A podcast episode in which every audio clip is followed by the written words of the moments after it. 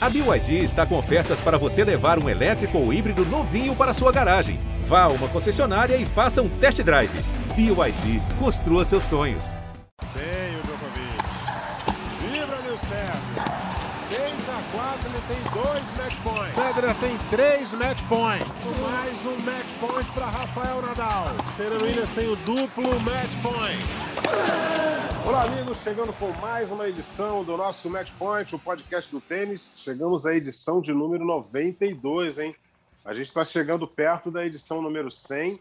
Já estamos aqui pensando numa edição especial para você que está sempre acompanhando a gente, a centésima edição do nosso Match Point.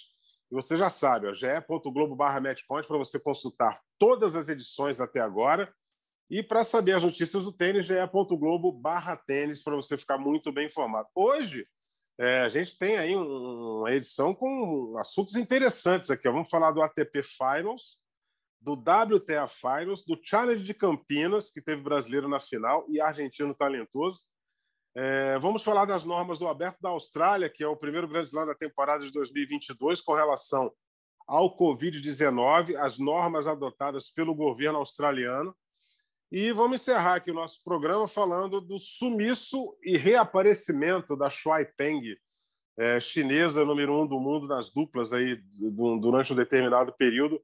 Vamos abordar todos esses assuntos aqui. É, Para a gente é, começar o nosso bate-bola, eu tenho aqui a participação do nosso Felipe Mussa, é, editor do nosso é, Redação Sport TV, mais uma vez aqui falando de tênis conosco, o Ricardo Bernardes, nosso comentarista, e também o Narc Rodrigues, comentarista aí há mais é, de 24 anos com o microfone do Sport TV. Sport TV agora com cara nova, depois dos 30 anos.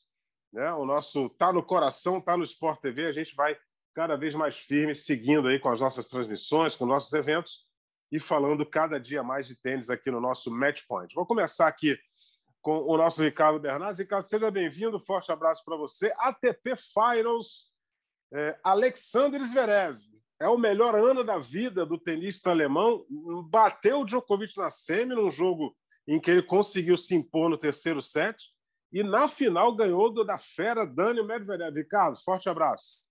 Um abraço para você, Eusébio, Mark, Felipe Moça, todo mundo que está sempre ligado com a gente. Pois é, mais uma campanha espetacular aí do Zverev. É um ano excepcional, né? medalha de ouro olímpico, títulos de Master 1000, só não veio ainda o Grande Slam, né? que é algo que a gente conversou já em edições anteriores, que é, ele está batendo na trave ali, né, Eusébio? Se eu estava fazendo uma pesquisa rápida aqui, é, de todos os jogadores do top 100, tirando né, aquele famoso Big Three, né, Federer, Nadal, Djokovic, só tem um jogador que tem mais título do que o, o Zverev, que é o Marin Cilic, que já está também com 33 anos de idade, ou seja, o Zverev da, da, da safra nova, agora já é uma safra média, né? mas ele sobra em termos de título. Né? Ele, ele joga bastante torneio, ele chega em fases agudas. O que ele até teve o, alguém falando na, nas redes sociais e eu estava tentando elaborar isso na minha cabeça se seria hoje o Zverev o melhor jogador em 3 sets do mundo. Porque quando a gente transporta para 5 sets, né? E aí a gente viu muito Djokovic, que só não ganhou a Austrália, perdão, o US Open num torneio que o Medvedev fez impecável, não deu chance nenhuma para ninguém. E, e aí, cinco sets é muito difícil bater o Nadal, bater o Djokovic. Agora, em três sets, o Zverev tem incomodado, né? O Djokovic, principalmente, a gente lembra da Olimpíada, quando ele, ele vence o Djokovic num jogaço, e, e aliás, esse jogo do Finals, hein? outro jogo espetacular, cheio de alternativas. E uma coisa que me chamou muita atenção também foi o carinho do Djokovic com o Zverev, tanto depois da derrota quanto no pós, né? Falando muito bem do tenista alemão, que de fato se destaca ali como, como um dos grandes ali dessa geração, né? E aí quando você vê o Tsitsipas dar aquela declaração que ele deu as semanas anteriores e, e você comparar a carreira dos dois, não, hoje não tem comparação. O Zverev tem uma carreira acima só não tem acima do Medvedev, porque, querendo ou não, o título de Grand Slam pesa muito, né?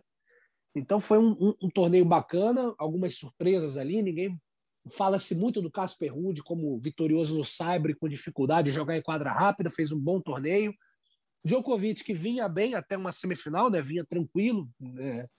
e, e aí na semifinal esbarra com o Zverev, e na final também o Zverev não, não deu muita chance para o Medvedev. Então, além de um ano excepcional do Zverev, é projetar um próximo ano. Ele me lembra muito há dois anos como acabou o Medvedev. O Medvedev fez uma temporada espetacular. Todo mundo achou que 2020 ia ser o ano dele, a coisa acabou não acontecendo, até pelo contexto todo da pandemia. E 2021 o Medvedev é, conquista o grande slam dele. Eu acho que hoje o Zverev é uma coisa também que alterna, né? Cada hora eu acho um, mas pelo contexto todo, o Zverev é o que está mais maduro de todos esses aí que estão surgindo, que estão chegando para, digamos, dominar o ranking a ganhar o Grand Slam. Ele é o que está mais maduro. É, é bom sempre citar que eu estou falando sempre dentro de quadra, tá? Porque tem muito contexto envolvido fora, com vários jogadores o Zverev é um deles, e quando eu estou citando, ah, tá pronto, tá maduro, tá merecendo, é dentro de quadro, que eu estou vendo dentro de quadro. E eu acho que é isso. Então foi um torneio interessante, até curioso, né? Eu não lembro, o, o Narc é muito melhor que eu de memória, por incrível que pareça. Apesar do Narc ter 24 anos já no Sport TV, eu só tenho 12. O Narc tem uma Estão roubando boa, aí, mas... mas eu não lembro eu não lembro num finals que tivemos duas desistências assim de cara, assim, de não me, não me vem de cara na memória. Foi curioso isso que aconteceu. Mas foi um grande torneio pela primeira vez em Turim, né? E o Zverev merecidamente saindo campeão. É, o Berretini desistiu e outro quem foi, o Ricardo? Tsitsipas. Fugiu. Tsitsipas. Né? Aliás, Tsitsipas vem num ano conturbado, né? E o, e o Berretini a, a, acabou desistindo. Só que o, o Narc foi citado aqui, eu já vou dar a palavra para ele, Narc Rodrigues é... Nosso decano, nosso decano Narc Rodrigues. Nosso decano Narc Rodrigues, com a memória, é, é uma memória de museu realmente, e feliz da vida aí, comemorando o título do Campeonato Brasileiro, só que da Série B o Botafogo voltou. É, Rodrigues, é, é, se esperava mais da, da galera italiana, eu já incluo o Yannick Sinner como alternate, que acabou entrando também, e o Matteo Berrettini, que acabou desistindo no meio, no meio do percurso aí desse, desse ATP Finals, que pela primeira vez foi disputado em, em, território italiano, pela primeira vez lá na cidade de Turim. Um abraço, Eusébio, um abraço ao Mussa, ao Ricardo. Só lembrando que 24 horas só 24 anos só em abril do ano que vem, aí serão 24 anos. É, outra coisa, com certeza já teve, agora até acho que eu tenho boa memória, mas exatamente eu posso pesquisar e depois trazer isso. Mas já teve sim é, duas desistências é, no mesmo finals, né? Copa do Mundo, faz tempo, então devia ter outro nome, mas no torneio, né? Esse torneio mesmo. O que, o que não teve ainda e ter, houve a possibilidade de ter é que não sei se vocês se lembram, o Urcati, depois do segundo jogo, tava, saiu reclamando do pé. Saiu reclamando do pé, e aí já, te, já tinha sido utilizado os dois, já tinham sido utilizados os dois alternates. Aí parece que as pressas entraram em contato com o Karatsev, ou seja, um terceiro jogador, caso houvesse essa desistência, aí teria que botar, porque não podia ficar sem jogo. Tá? Mas já teve sim, é raro, mas já teve. Tá? Eles estão lá para isso, obviamente tem que estar tá lá para jogar, é bom que se diga que, pela regra, vão entrar, mas não tem chance de passar. Né? A chance é pequena, tem que acontecer um monte de coisa, mas é muito difícil um, com duas vitórias e passar, né? porque tem um monte de regrinha ali por causa do tríplice empate. Em relação ao torneio, eu achei que o torneio foi bom, os italianos foram bem. O Berretini, no jogo que ele se machucou, ele perdeu o primeiro set no tie-break, um tie-break que ele poderia ter ganho, poderia ter ganho, ele teve sete points, à frente, teve saque, mas aí aquela história de forçar demais o forehand, né, que ele acaba exagerando, e aí não aproveitou sete pontos, aí no iníciozinho do segundo é que ele desistiu. O Cine jogou muito bem, o Cine atropelou o Cat, 6-2, 6-2, atropelou, não deu o jogo e perdeu o Medvedev no tie-break do terceiro set. Acho que jogou bem também. Aliás, tie-break do terceiro set, a gente teve Medvedev e Zverev no grupo. Não foi tie-break? Foi. Foi tie-break do terceiro set. Teve esse tie-break do terceiro set do, e teve um outro também, acho que o Rublev também ganhou de alguém. Teve, foram três jogos tie-break do terceiro set. Achei que o torneio foi ótimo, foi muito bem jogado. Cicipaz também, infelizmente, machucou. E concordo totalmente com o que o Ricardo falou. Talvez o Zverev seja o que se mantém, que oscile menos desses jogadores, menos. Muitas vezes a gente vê gente falar assim, pô, eu não vejo nada no Zverev. Quando a coisa aperta, ele vai dar dois passos para trás daquele tamanhão e fica passando bola mesmo quando ele faz isso, ele consegue ser sólido, consegue ganhar alguns jogos. Então o Zverev teve um ano espetacular, talvez esteja pronto ali, talhado, um bom físico. Às vezes a gente não fala muito sobre isso, né? Mas agora eu que vou chamar vocês aí pela memória, amigos. Qual foi a última vez que a gente se referiu ao Zverev? Ah, ele perdeu o jogo tal e faltou perna, faltou físico. Qual, quando foi que a gente fez esse comentário? É muito raro isso. Ele está sempre bem fisicamente o Zverev. Acho que a gente só falou isso, Nark, é, no, na final do US Open, né? Mas que pesou também a parte emocional. Né? emocional. E aí os dois ali, e aí o braço os dois estavam. Isso, exatamente. exatamente. Ali, se tivéssemos cãibra, os dois eram uma cãibra emocional, nem, nem tanto pelo jogo. Né? O jogo até foi longo, tie break do quinto, mas não, longe de ter muitas tantas horas assim de duração. Mas então acho que o Zverev realmente está tá prontinho. Quando a gente fala ganhar o Grand Slam, já pode tirar aí o Tim, pode tirar o Medvedev, né? Que esse já tem o Grand Slam. É, e essa, essa lesão do Berretini, né, na, na, no final já deixa uma certa preocupação que o Berretini está confirmado como um dos nomes do, do Rio Open. Só que é lá em fevereiro, a gente ainda está aqui em 22 de novembro, praticamente dezembro, você tem dezembro, janeiro e um pedacinho de fevereiro aí para recuperação é, do Matteo Berrettini. Só que antes disso ainda tem a Bela da Austrália.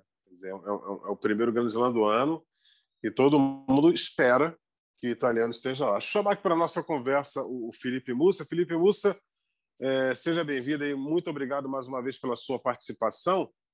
E, e, temos aí o título de Alexander Zverev, que em melhor de três, ele não se intimida com o Novak Djokovic. Mas se a gente trazer aí na memória é, é, o jogo deles no US Open, o, o, quinto set teve, teve uma certa disputa, mas aí o Djokovic, no mental, acabou levando e avançando para a final do torneio. Moça, um, um abraço para você.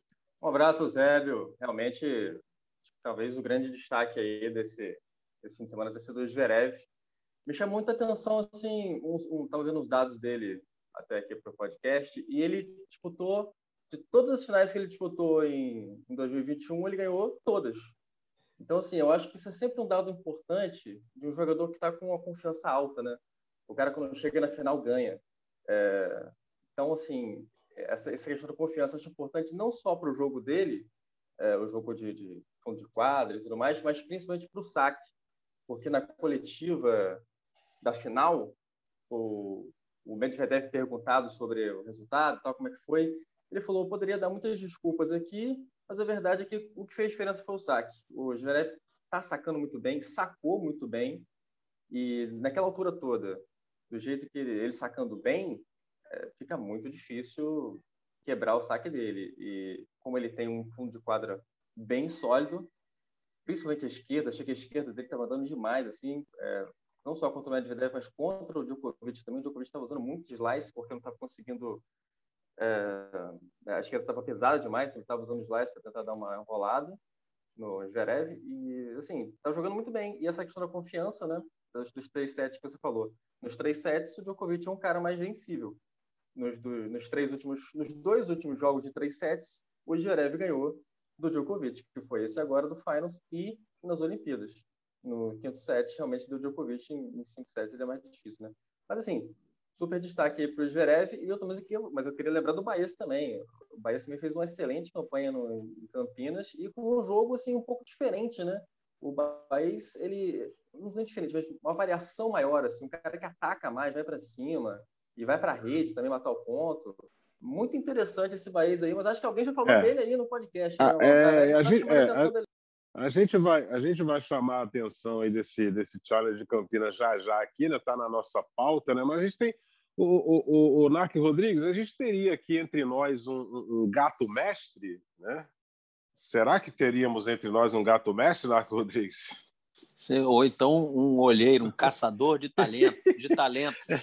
Ou, ou, seja, um, um ex-jogador do, do, do, Santos Futebol Clube que hoje trabalha na, nas categorias de base, é, tipo aquele cara que jogou com Pelé lá nos anos 60. O Ricardo Bernardo, você, você tem alguma coisa a falar sobre isso? Ah, vocês são terríveis. Só falta aquela não. vozinha estridente. Vocês não sabem nada! E eu conheço essa voz, hein? Eu sei que é essa é, voz, hein? Eu conheço. Do Gato Mestre. É.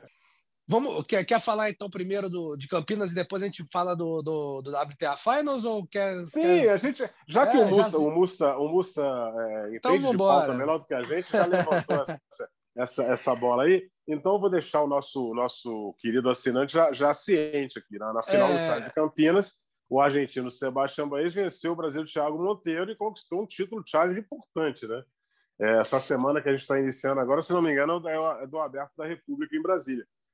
Mas o, aqui no nosso podcast, o Ricardo já, já, já tinha chamado a atenção para o jogo do Sebastião Baez.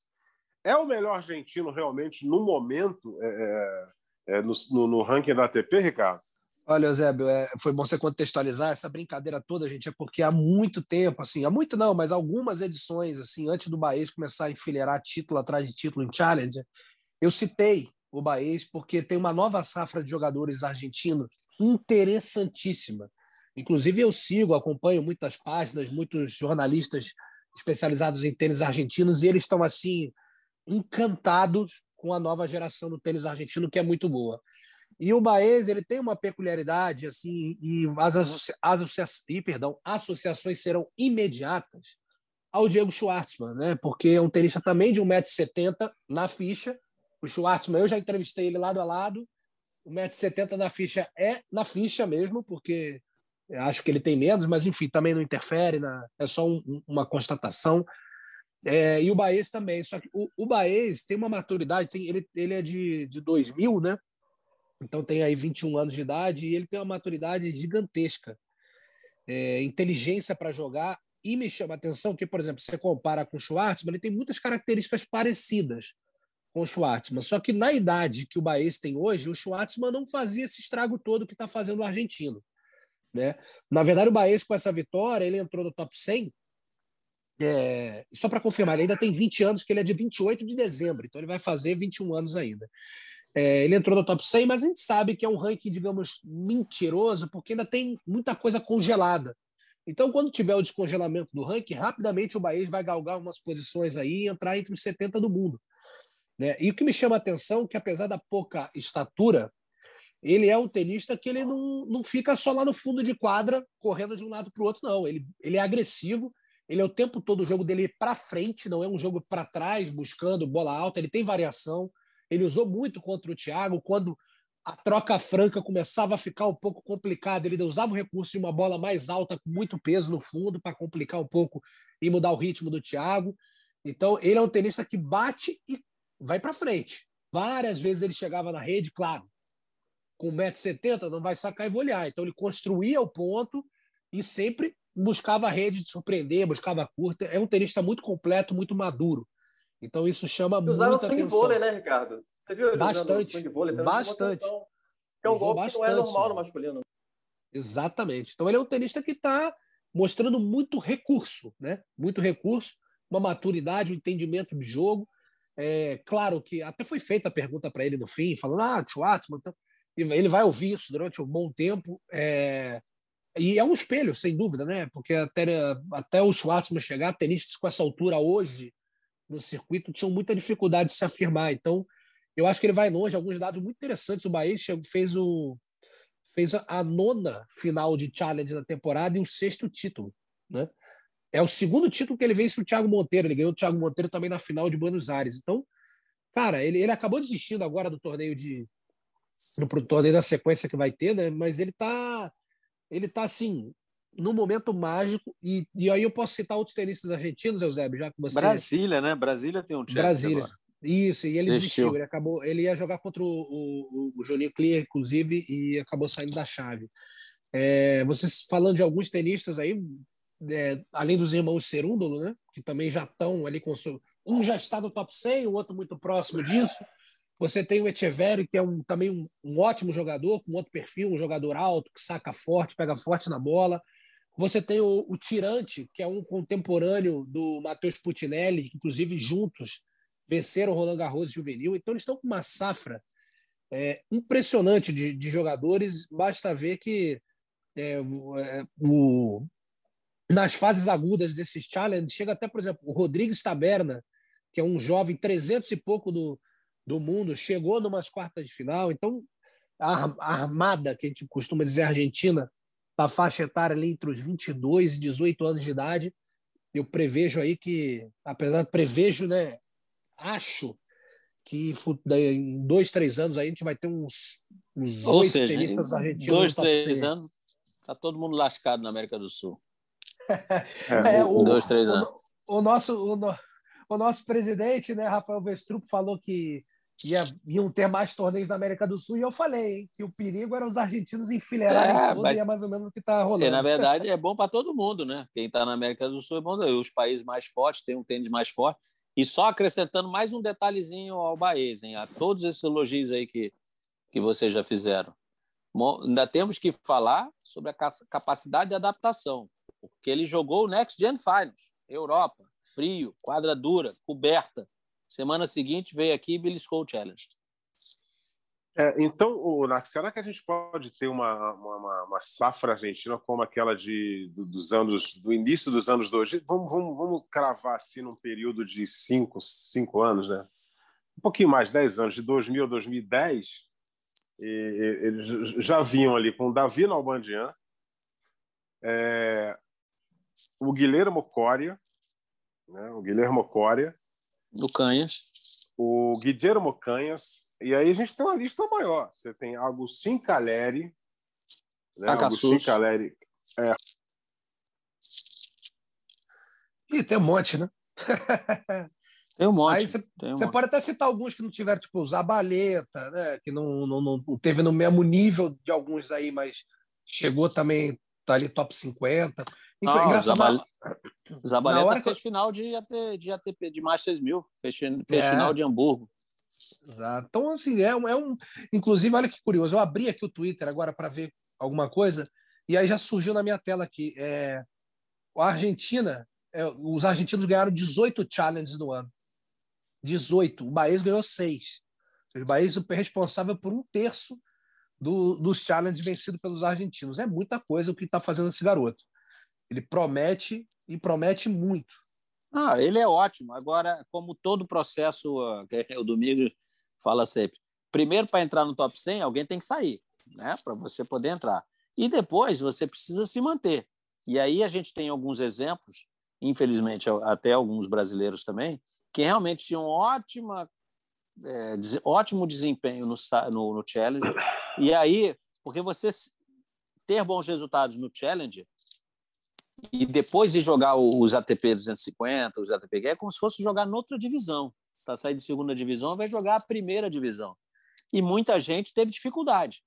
Ganhava os Challenger, aí entrava, subiu o ranking, top 100, 80, 75, 74. Quando ia para os torneios maiores, tomava a primeira rodada, a segunda rodada, aí o ranking baixava um pouquinho, precisava ganhar confiança, descia para o Challenger, ou seja, então teve, acabaram tendo a maior parte da carreira nesse, nessa montanha russa. Sobe e desce, sobe e desce, sobe e desce. E durante poucos momentos conseguiram realmente ficar, vamos dizer assim, na primeira divisão. Infelizmente, a gente teve alguns exemplos até aqui brasileiros. Então, vamos torcer, né, obviamente, que a gente gosta de tênis. Que esses argentinos aí, alguns fiquem, cheguem lá e permaneçam. Não fica nesse bate-volta, bate-volta, que afinal de contas aí é, vai ser um bom jogador, mas não aquele jogador que vai ficar ali entre os melhores durante muito tempo. Mas vamos acompanhar. Como o Ricardo falou é. aí, é uma safra para daqui a dois, três anos. É, eu acabei, é, assim, eu acabei é, ficando aqui meio que fora do ar, aí eu consegui voltar e consegui pegar é, é, é a, a, sua colocação aí. Eu, eu, não sei se se o, o, a minha lista de argentinos daquela época, lá de 2000 a 2010, ela entrou, entrou de forma completa, porque alguém tentou ligar aqui e eu acabei desconectando sem querer. Mas estamos de volta aí. É, é, é, é o que o tênis argentino tem apresentado. É, é uma nova safra de bons tenistas, como destacou o Inar, destacou o Ricardo. É, ô, Mussa, você vê alguém aí que te agrada mais dessa nova safra de argentinos? Ah, é difícil uh, não falar dos irmãos, né? Os irmãos Cerúndolo também, que estão muito bem, até onde ele jogou o Next Gen. Mas, assim, de todos que esses, desses jovens talentos argentinos aí, o que mais chama atenção, até pelo estilo de jogo, assim, como joga, acho que sem dúvida é o Baez. Assim, você vê, você analisar bem o jogo dele, até por ser um jogo muito diferente, né? Assim, muito diferente. De uma variação muito interessante, assim, e como ele usa a variação. Eu estava citando ali, o swing vôlei não é um golpe muito utilizado no masculino, mas até pela altura ele usa, e aí ele consegue fugir, e é ótimo para o Cybers, né? Porque ele consegue fugir dessa bola mais alta, que o Thiago tentou dar muito lá em Campinas, para dar uma, uma, aumentar um pouco o rally. Então, o cara levantava um pouco mais a bola, ele ia para cima e batia o swing vôlei, você deixa ela quicar e, e vai para a rede. Então, essa agressividade dele, que eu não vejo tanto assim em outros argentinos como os, os dois irmãos que a gente citou aqui, é que me pareceu muito interessante. Assim, talvez, acho que é tudo que a gente queria, na verdade, em um tenista eh, brasileiro, né? um pouco mais agressivo, assim, ter essa, essa um pouco mais de fome de matar o ponto, de vai não, sobrou um pouco ali, vai para a rede, mata o ponto, dá um, dá um, sabe, sobrou uma bolinha, vai para cima. E esse, essa agressividade dele mesmo no cyber, eu acho que é o que mais chama atenção, assim. Eu acho que é o que mais, é, acho que vale destacar assim, dentro do jogo dele, assim, muito firme, com uma variação inteligente e agressiva, assim. Se se outros argentinos vierem assim, com essa agressividade e misturada com essa variação que ele faz, realmente vai ficar vai ficar enrascado para a gente aqui.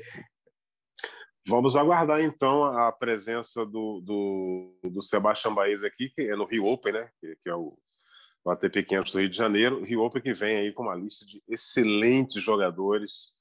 A gente está esperando uma edição maravilhosa em 2022, já que não tivemos em 2021 por conta é, da pandemia. Vamos torcer para que essa galera possa vir. E olha, é, eu espero aqui, Ricardo, é, Felipe e Narc, anunciar em breve talvez alguma outra outra novidade legal aí é, para o Rio Open. A gente está aguardando, a gente está aguardando para ver se a organização anuncia mais algum nome de peso aí para chamar muita gente para acompanhar esse torneio. Eu queria lembrar que o, o Tim ele sempre joga esse torneio. Eu não sei se agora talvez se querendo se recuperar e tal, não está confirmado ainda, mas é um cara que sempre joga o torneio, né? É, jogador muito bom Pode de Cyber, né? Vice, vice de Roland Garros em duas oportunidades. O Dominic Thiem, a gente torce porque ele se recupere também não só na questão física, mas também na questão emocional, que ele vem enfrentando alguns problemas nos últimos tempos. E depois que ele ganhou o aberto dos Estados Unidos, ele passou a enfrentar esse tipo de problema. Vamos falar agora aqui, o, rapaziada, do tênis feminino, né? WTA Finals, Nac Rodrigues, uma, uma edição do WTA Finals, um local diferente, legal, Guadalajara, no México, né? Quadra descoberta sem aquela exigência de quadra coberta que a ATP faz para a edição do Finals no masculino. E é, num país de língua espanhola, deu uma tenista de língua espanhola, a venezuelana naturalizada espanhola, a Garbi Muguruza, é, derrotando a final a Anete Contavete, que depois que ganhou da Biadade, meu amigo, saiu ganhando de todo mundo, Nath? Exatamente. Ela foi a última a classificar, ganhou um torneio bem grande antes de conseguir a pontuação final. Foi lá, ganhou seu grupo e chegou até a final. Eu diria até que a Muguruza, até a final, teve mais trabalho para chegar ali, os trancos e barrancos, teve jogos duros, do que a Contavete. Mas a Muguruza acabou falhando a experiência dela. E outra coisa, estava olhando, o Ricardo pode ver isso. A Muguruza, apesar de ter grandes lãs, ela tem poucos títulos na carreira. Engraçado isso. Ela não tem muitos torneios, não, vencidos. Esse agora é um torneio grande. Sempre esteve aí entre as melhores a Muguruza, mas poucos torneios vencidos, né? Mas foi um foi legal um WTA Finals em quadra descoberta no México, né? Encontrando aí um, um novo país, né? Que que pôde receber nessa época de, de pandemia, de algumas restrições em alguns países, poder receber esse torneio e fizeram um torneio excelente, bom público. O torneio foi muito bom. É, o mexicano curte, né? Curte é, o jogo de tênis, né? Eu quero é, só, aliás, saber, eu vou dar, vamos dar, um, dar uma tarefa aqui para um, daqui às três semanas se a gente consegue falar o nome dos grupos do, do Finals feminino. Quem conseguir, eu dou um prêmio aí. É, manda para mim que eu tento ler. Manda para mim que eu tento ler aqui. Se não tiver muita vogal junta. E não impronunciáveis o nome dos grupos do Final feminino. Incrível. Botaram tipo dois nomes difíceis. Tipo tailandês? assim, né?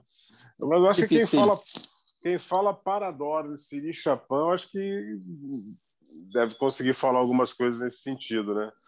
É, e o que, que, você achou dessa, dessa final, Ricardo, entre, entre a Muguruza e a Net Contaveit? E, e, queria que você fizesse uma análise delas nessa temporada e se você tem no feminino também algum nome ali escondido aqui por ali em algum outro país ou alguma menina que pode vir a, a, a conquistar bons resultados, né? Visto que a gente teve aí na, no, último, no último torneio ITF que a gente transmitiu, uma menina de 16 Sim. anos que ganhou o primeiro título profissional dela, né? Uma garota é, a número um do mundo juvenil.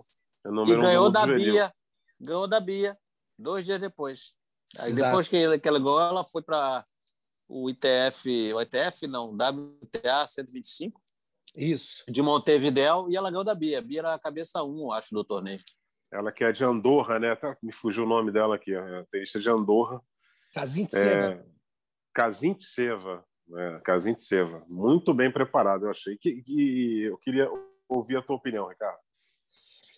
É, vamos, vamos por parte, começando pelo Finals, né? Primeiro que me chama a atenção que se ano passado eu dissesse que, vamos botar aí, algumas das tenistas que participaram do Finals estariam jogando Finals, eu ia ser chamado de maluco ou de de sabe tudo, né?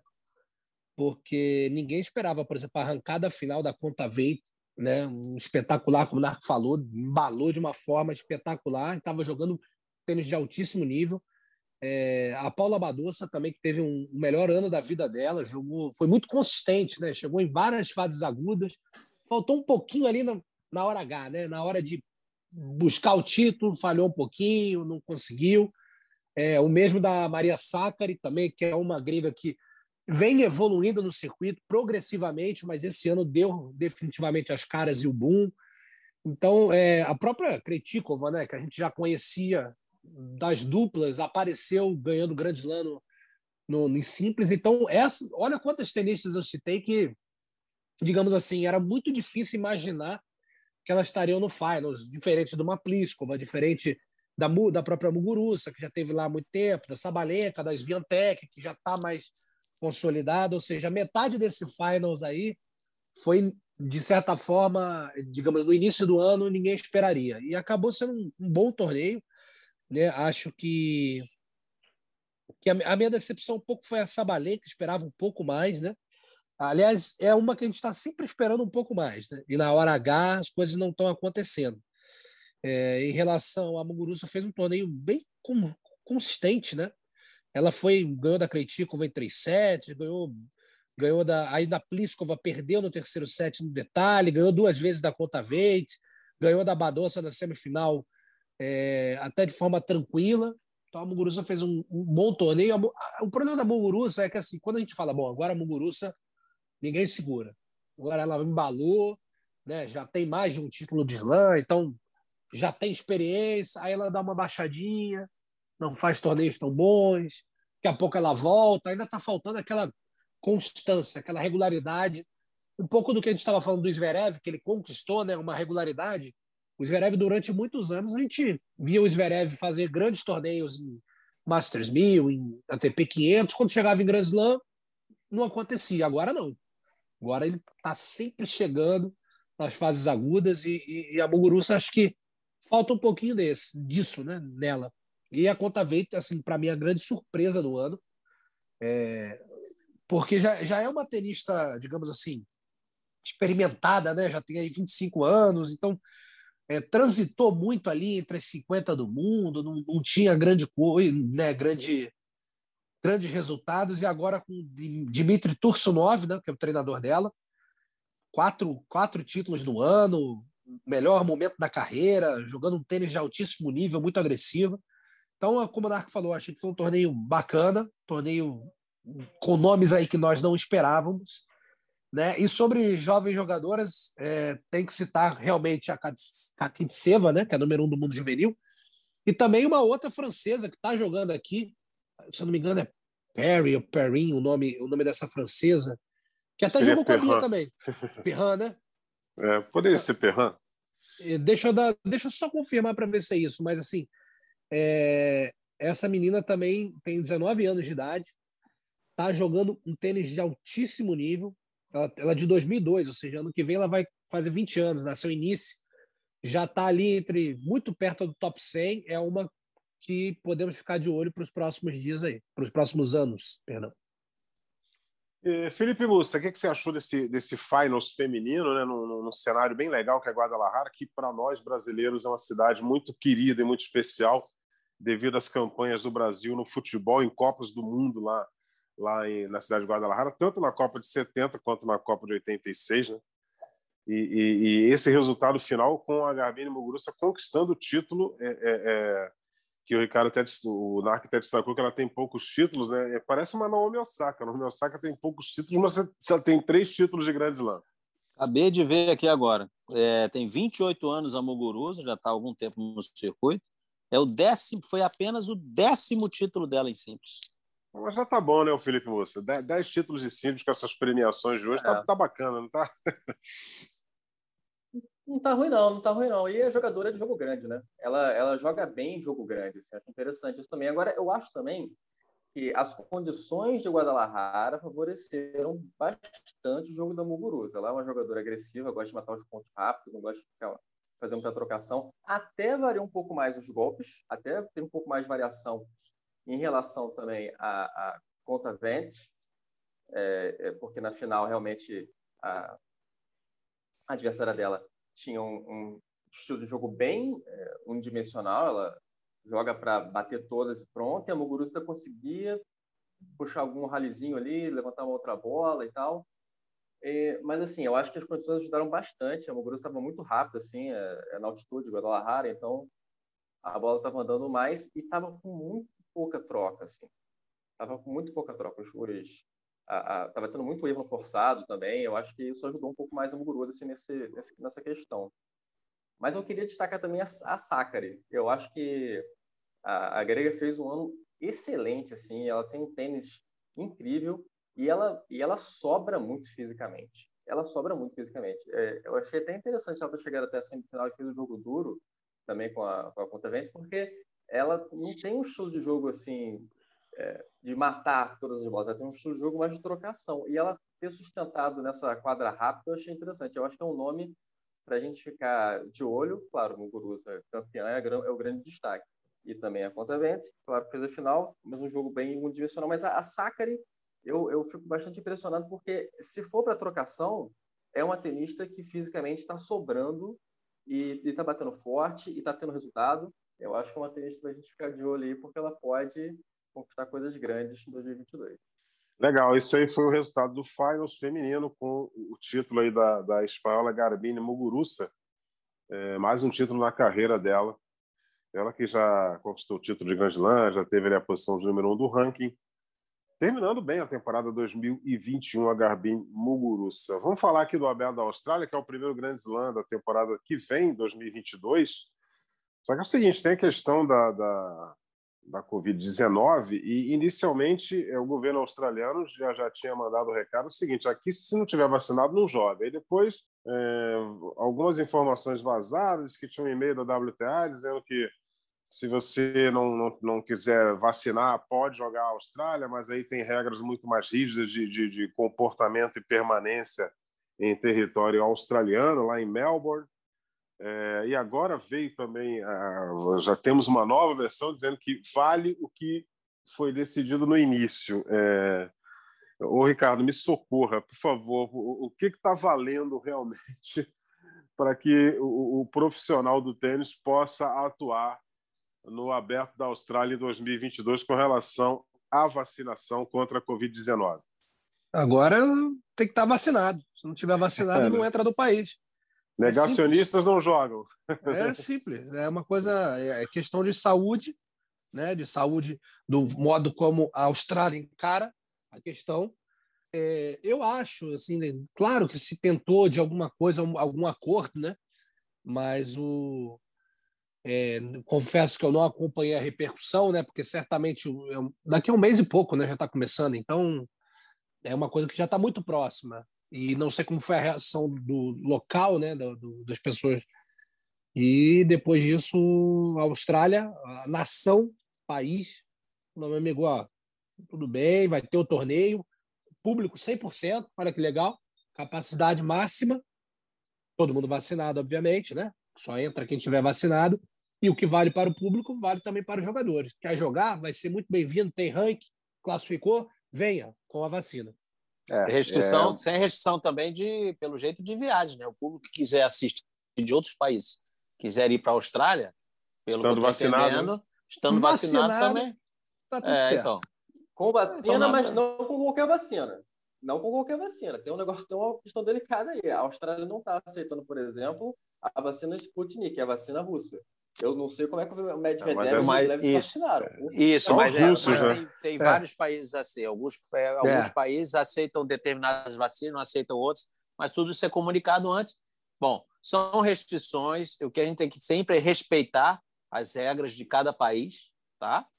E aí aquela história, ninguém é obrigado a ir para jogar. Ah, eu não aceito, eu não quero, não vai, sem problemas nenhum. Eu acho que é assim que tem que ser encarado. É porque, no caso aí, a gente tem um caso claro, que é o Djokovic, que já deu várias declarações aí dizendo que ser contra a vacina, e ele é o número um do mundo. Aposto que se tiver o número 90 do ranking com o mesmo problema, ninguém nem sabe quem é o ranking 90, quem é o número 90, e também, pô, não vou poder jogar a Austrália por causa disso. E ninguém vai se lamentar. Então é muita repercussão, porque é o número recorde, do... né? Isso, porque é o 90, porque é, é o Djokovic. Mas a regra não é para o Djokovic, é para todos os jogadores. Todos os jogadores. É, e, e, e, por exemplo, nos Estados Unidos, assim, um grande número de, de, de pessoas, né, assim, mais da metade da população americana, é, é, não acredita na vacina. Tem gente que não foi se vacinar. Então, as entidades esportivas elas tomaram uma decisão firme com relação a isso. Para se ter uma ideia, galera, o, o Kyrie Irving, que é jogador do Brooklyn Nets, ele não está jogando até agora porque ele se recusa a, a, tomar vacina, ele não acredita no poder da vacina, ele não toma vacina. E aí o Brooklyn Nets afastou o jogador pode rescindir o contrato dele. Entendeu? E, na verdade, o, o Djokovic, ele, ele falou anteriormente, né, até pela, pela aquela, aquela turnê que ele fez, bem no auge da pandemia na Europa e tudo mais, mas o que ele diz é que assim, ele não quer falar se ele tomou vacina ou não, né? Não, não, hoje ele não fala publicamente que ele não tomou. O que, ele, o que ele fala é que ele não gosta de nada no corpo dele, que ele não. externo, né? Digamos assim, né? Ou sei lá, então se ele fica gripado, ele não toma antigripal. Beleza, é uma, é uma opção dele. Yeah. Então é o que eu falo, já que então ele arque com as consequências. Ó, ele fala hoje que não quer, que não quer ter a privacidade invadida para dizer se tomou ou não a vacina. Então, se ele for para a Austrália e jogar o torneio, o que, que a gente já vai concluir? Tomou a vacina. Que ele tomou. Que ele tomou. Exatamente. Então tem, que, tem que ver até que ponto ele, ele quer manter. na coletiva e respondeu. Ele, o que, que foi? Ele respondeu o seguinte: ele falou. Ele foi perguntado na coletiva sobre essa questão da vacinação na Austrália, é, se ele vai, se ele não vai, né? Porque aí claramente ia, ia expor que ele está vacinado ou não. Ele só respondeu se de maneira vaga veremos, temos, temos que esperar para ver. Então ele não garantiu ainda a presença porque ele também não confirmou se está vacinado ou não. Né? Exato. Bom, mas é, a verdade eu... agora é que se ele, quando ele confirmar que vai, a gente conclui que está vacinado. É, porque as autoridades australianas já deixaram de uma forma bem clara essa questão aí. Não é porque ele é o número um do mundo que ele vai entrar na Austrália sem vacinar. É, a regra é para todo mundo para qualquer pessoa que vá para território australiano, você tem que ter pelo menos as duas doses da vacina, se melhor ainda se você tiver uma dose de reforço, né? E, e segundo o Felipe Musso informou aqui, não é qualquer vacina, aliás, a Sputnik só os russos tomaram também, né? acho que eles não venderam para lugar nenhum. É, é, não sei se estou falhando aqui na minha informação, mas eles tomaram lá deles, eles acreditam na, na eficácia da Sputnik e, que foi aplicada é, é, na, na população claro russa. Que, por exemplo, a, minha mãe mora no Catar, tá? E, e algumas, algumas da, das vacinas também. Uma que é muito popular no Brasil, não, não vou citar nome porque acho que não vem ao caso. Ela não, não é aceita no, no Catar. Até quando eu fui tomar a vacina, eu tive que ter essa preocupação, porque se eu quisesse visitar minha mãe no Catar, eu talvez não pudesse entrar de acordo se eu tivesse tomado tal ou tal vacina. Então é alguma coisa que alguns países têm, né? E a, e a Austrália também tem essa essa preocupação com certas vacinas. É, então vamos aguardar se o Djokovic vai pintar lá como cabeça de chave número um do Australian Open 2022 e se, se ele pintar como cabeça um, aí ele vacinou e não falou para ninguém. Eu também não precisa falar para ninguém, o importante é ele tomar a vacina e ficar imunizado aí. É, é só, é, é só destacar para o Djokovic que a vacina, eu acho que a vacina não tem glúten, né? Ele é um sujeito que tem intolerância a esse tipo de negócio. É, é, é importante. Ele, tem que ver é, se tem glúten. Tanto que ele, ele mudou totalmente a dieta dele, ele melhorou 100%, virou fisicamente esse fenômeno que ele é, né?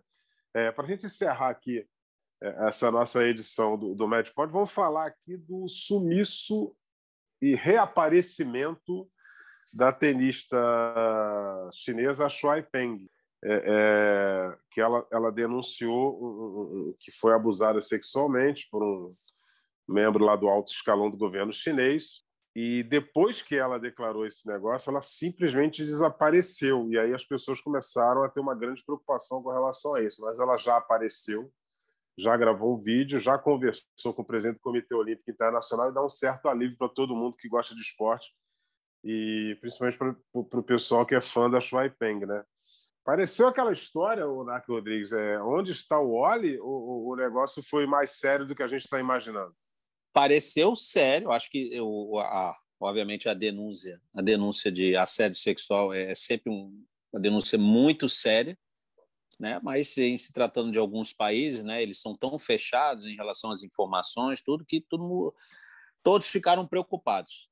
Mas de novo, o que a gente pode, ela parece estar bem, né? Agora gravou, já fez entrevista com, com o presidente do Comitê Olímpico, como você lembrou aí. Mas o que ficou de, o que deu para perceber mais uma vez é como se o esporte se une para essas causas, né? Como já as campanhas começaram a surgir rapidamente, onde está, onde está, onde está, e ela acabou aparecendo. O que se o que acontece lá, né? A gente não, não pode ter certeza do que aconteceu e do que depois que ela fez a denúncia, né? E, e que ela sofreu ou se, se simplesmente ela sofreu censura autorizaram ela a dar entrevista e daqui a pouco ela some de novo. A gente tem que acompanhar o desenrolar dos fatos. Agora que o que foi que eu achei muito legal é que rapidamente WTA se pronunciou, o Wimbledon se pronunciou, a ATP se pronunciou, mas o que importa é que parece que ela já está bem, já deu entrevista até para aí para o presidente do Comitê Olímpico, né? Então a gente nunca vai saber ao certo o que aconteceu nesse período que ela andou fora de comunicação, vamos dizer assim, nem não vou dizer sumida, mas ninguém conseguia se comunicar com ela. Mas o que eu achei muito legal é que, como rapidamente, né, quando esse, a repercussão aumentou, várias entidades, torneios Wimbledon, ATP, WTA, ITF, todo mundo, jogadores, todo mundo se pronunciou e a campanha Onde está Schweipen cresceu bastante. Né? E quando cresceu, aí ela já apareceu dando a entrevista mostrando que está bem de saúde, está tá tudo certo com ela. E que bom, isso mostra a força aí da união de, do tênis e todos os esportes, né? Exatamente, uma coisa que a gente até cobra aqui, né? Ah, o pessoal precisa se unir mais, né, Ricardo? E, e acabou que esse sumiço aí momentâneo, temporário da Schweipeng acabou unindo a galera e, e, a gente teve declaração de Novak Djokovic, a gente teve declaração de Roger Federer, muita gente se pronunciou é, é, e muita gente está aliviada com o reaparecimento dela, Ricardo.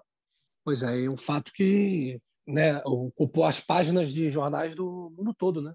Aqui no Brasil nós tivemos pô, o Jornal Nacional, né, o jornal da maior relevância no Brasil, dedicou um espaço grande, né? Porque não é só uma questão, não é, não é, não é só não, não é uma questão esportiva, né? É uma questão humana. Então, que legal que todo mundo foi atrás, porque é, esse tipo de coisa, quando você questiona, né? E, e a China tem um modo de governo deles, não vamos entrar nesse mérito, mas assim, só falar que quando começa a ter muito questionamento, a própria WTA ameaçou tirar todos os torneios que fossem realizados na China enquanto não tivesse uma resposta satisfatória, né? porque circularam fotos, circularam imagens, mas ninguém sabia de quando era, de quando não era.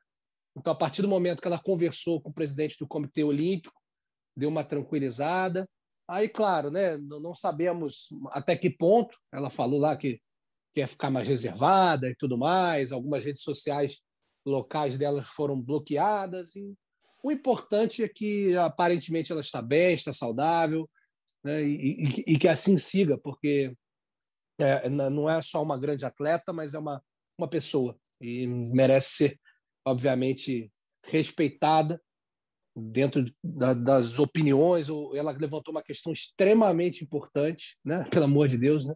uma denúncia de assédio sexual, de, de até estupro, né? Algum, alguns termos usaram assim, é, enfim, e a gente precisa é, dessa união, foi muito importante, não só dos atletas em si, mas a, a própria o, o, o monitoramento da mídia, né? Isso faz a diferença, isso incomoda certos tipos de, de, de, atitudes de governos locais, alguns mais fechados, como o caso da China, e que ela siga agora o caminho dela e tudo se né, ajeite e fique da melhor forma possível.